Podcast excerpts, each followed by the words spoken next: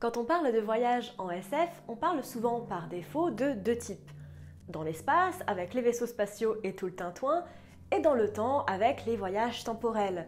Aujourd'hui, je vous propose de vous plonger dans un tout autre type de voyage qui transcende le temps et l'espace entre les dimensions.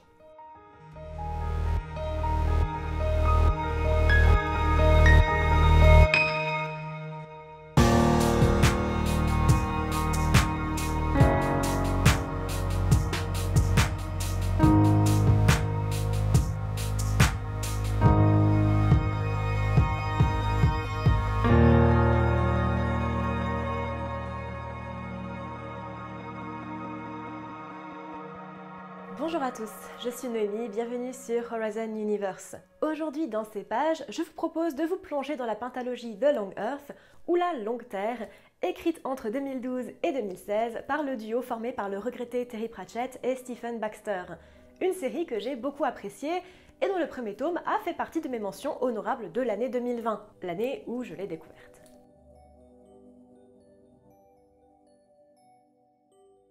Encore une fois, le but est de vous faire découvrir cette saga hyper intéressante.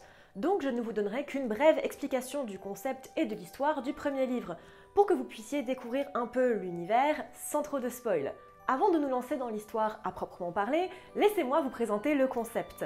La Longue Terre est une série de mondes possiblement infinis, parallèles à notre réalité pouvant être accessible à l'aide d'un petit appareil facile à construire. Cet appareil est surnommé une boîte à steppes ou une boîte à pas, permettant d'aller à l'est ou à l'ouest de la Terre des humains, appelée Datum. Ces terres sont primitives, non foulées par l'homme, bien que d'autres espèces d'hominidés se trouvent sur certaines de ces terres. Notre histoire commence en 2015 à Madison, dans le Wisconsin. Nous y suivons Joshua Valiente, un jeune homme solitaire qui se trouve être un stepper naturel. Un jour, les plans de la fameuse machine à step sont publiés sur le net et l'humanité tout entière tente de construire cette curieuse machine à base de patates. Oui oui, à base de patates. Bien sûr, les enfants d'abord. Devant le flot de gamins disparaissants, on se rend bien compte de l'existence de cet univers. Et c'est le début de notre intrigue. Joshua, avec l'aide de l'intelligence artificielle Lopseng, anciennement un réparateur de vélos tibétain, voyage à travers les longues terres pour en découvrir les secrets et tenter d'en établir un compte.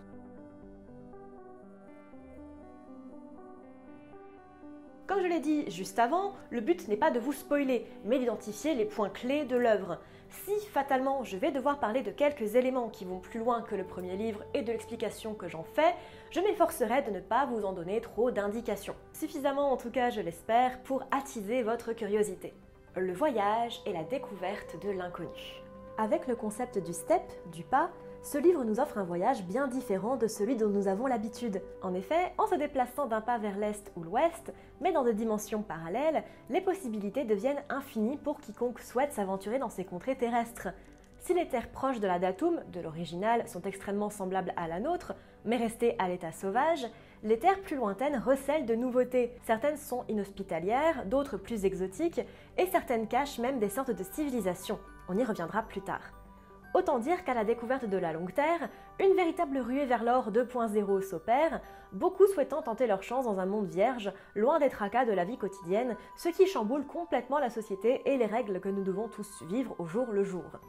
Des villes entières se vident pour l'exploration de ces nouveaux horizons, bien plus accessibles que l'espace et les planètes qui nous entourent. La solitude. À travers les personnages de Joshua, Lopseng et Sally, un autre personnage principal, le thème de la solitude et du lien aux autres est filé tout au long du livre, mais de différentes manières. Joshua, né dans la longue terre, se sent souvent submergé d'émotions négatives et étouffé sur la datum quand il est entouré d'autres humains. Il se fait régulièrement des treks au travers de la longue terre, préférant la solitude de la nature au brouhaha des hommes, voire même de sa propre famille. Sally, elle, est née dans une famille de steppers et est habituée à considérer la longue terre comme sa seconde maison et à se débrouiller seule. Même quand elle collabore avec Joshua, elle fait souvent ses bails un peu de son côté, n'arrivant qu'au dernier moment. Pour Lobseng, au vu de son caractère un peu particulier, c'est un peu différent. En effet, son statut de presque intelligence artificielle lui confère une place à part dans la société des hommes, et il est souvent, par défaut, car incompris, seul face à lui-même. Pour moi, l'évocation de ce thème au travers de ces trois personnages est super intéressante, étant moi-même une personne qui apprécie sa propre compagnie. J'aime pouvoir me voir à travers ces personnages. Pour ceux d'entre vous à qui la solitude fait peur, je ne peux que voir à quel point ce livre peut vous mettre un peu mal à l'aise peut-être. Mais pour le bien, je dirais. La citoyenneté et l'appartenance. La citoyenneté ou l'appartenance à une société est un concept qui est mis à mal dès le premier livre. En effet, avec la ruée vers les longues terres, beaucoup de personnes ne se sentent plus appartenir à un pays ou même à la datum, créant leur propre société ou communauté à travers les longues terres. L'économie s'effondre et le lien social avec, une partie non négligeable de la population étant incapable de step ou rendue extrêmement malade en le faisant et donc condamnée à la datum, alors que certains se font abandonner par leurs proches qui vont vers les longues terres. Le concept de nationalité, de patriotisme, central aux deux premiers livres, est très intéressant vu sous cet angle la famille. J'ai mentionné à l'instant que beaucoup d'individus étaient incapables de step et se faisaient donc malheureusement abandonner par leur famille quand celle-ci décide de partir à travers les longues terres. C'est une des conséquences qui est la plus appuyée au cours du premier livre, mais le lien à la famille est filé tout au long de la saga que ce soit du côté de Joshua, de Sally ou d'autres personnages que nous suivons au travers des livres. Le drama familial et l'impact que ce nouveau mode de vie a sur les structures familiales modernes est absolument central au livre. Les communautés formées par les pionniers du voyage forcent les gens à se rassembler et à s'entraider entre eux, créant de nouvelles dynamiques et de nouvelles formes sociales. L'autre. Ah, le retour d'une de mes thématiques préférées de l'ASF. En plus, pour ce coup-ci, il y a deux moments très distincts utilisant ce thème dans ce livre. Léger spoiler, même si pour le premier, ça arrive assez tôt. Assez tôt, dans la découverte des longues terres, d'autres espèces humanoïdes sont découvertes. Les trolls, des sortes de gorilles pouvant communiquer grâce au chant et sachant naturellement step, et les kobolds, des petits êtres facétieux et voleurs, ainsi que les beagles, des sortes de chiens bipèdes sachant parler. Ou encore, central au premier livre, première personne singulier, un être géant doué de conscience. Tout ce petit monde remet pas mal l'homme à sa place, se rendant compte qu'il va devoir partager son nouvel Eldorado avec ceux qui s'y trouvent déjà, et établir des connexions avec eux qui connaissent bien mieux le terrain. Certains passages entiers des livres sont consacrés au lien entre les hommes et les autres espèces conscientes, et amènent à des moments parfois très forts en émotion. Je n'en dirai pas plus.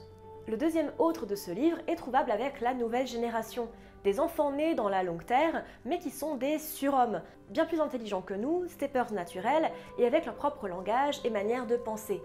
Un passage vraiment intéressant du livre que je vous laisse découvrir.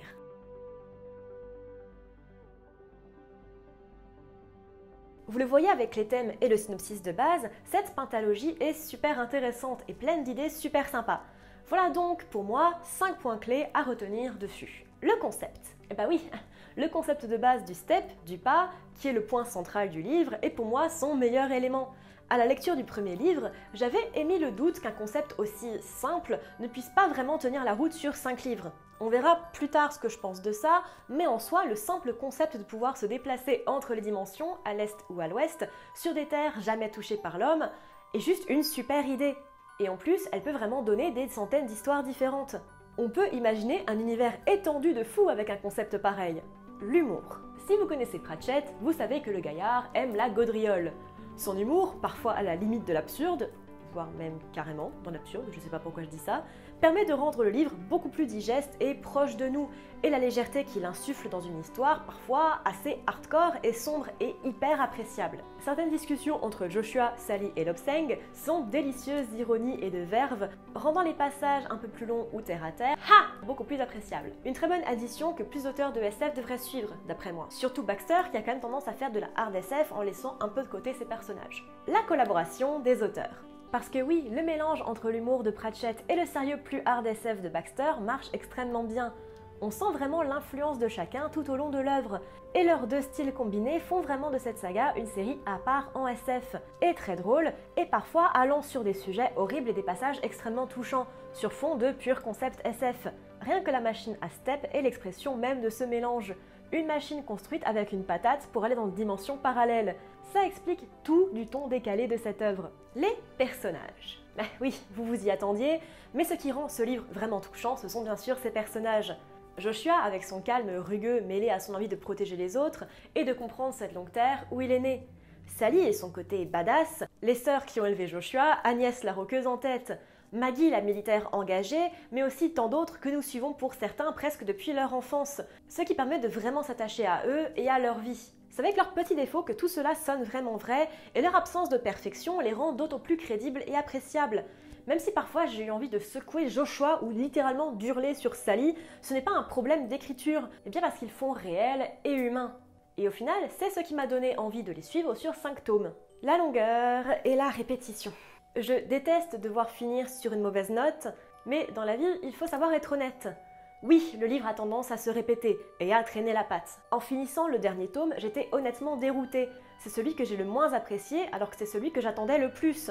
Et je me suis souvent répété que les livres auraient dû être pour moi une trilogie, si les livres avaient été plus longs, ou si les deux derniers avaient été mélangés ensemble par exemple. Il y avait des moments où j'avais eu l'impression d'avoir fait le tour. Le concept en soi, comme je l'ai dit, est peut-être trop simple pour être étalé véritablement sur 5 livres. Ou alors, comme j'en avais fait la remarque sur Instagram à l'époque, il aurait fallu suivre véritablement des personnages différents à chaque livre et des histoires complètement à part à chaque fois. Surtout quand on passe le deuxième ou le troisième tome, ce que le troisième, The Long Mars, me laissait plus ou moins espérer. Malgré ce petit souci, les livres sont suffisamment courts et rythmés par l'écriture conjointe de Pratchett et Baxter pour ne pas non plus être ennuyeux à mourir ou véritablement longuet.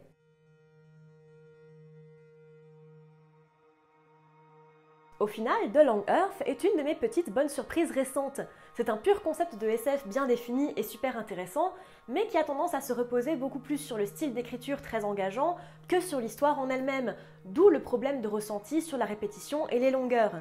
Parfois un petit peu bancal, mais toujours super fun, il est un livre très rafraîchissant dans un univers SF parfois un peu lourd, avec un charme indéniable, en plus d'être une des dernières œuvres d'un auteur adoré, Terry Pratchett une saga pleine de douceur que je garde tout de même dans mon cœur et qu'il fallait que je vous laisse découvrir pour ce concept décalé et la rencontre bienvenue de ces deux papas de l'ASF moderne.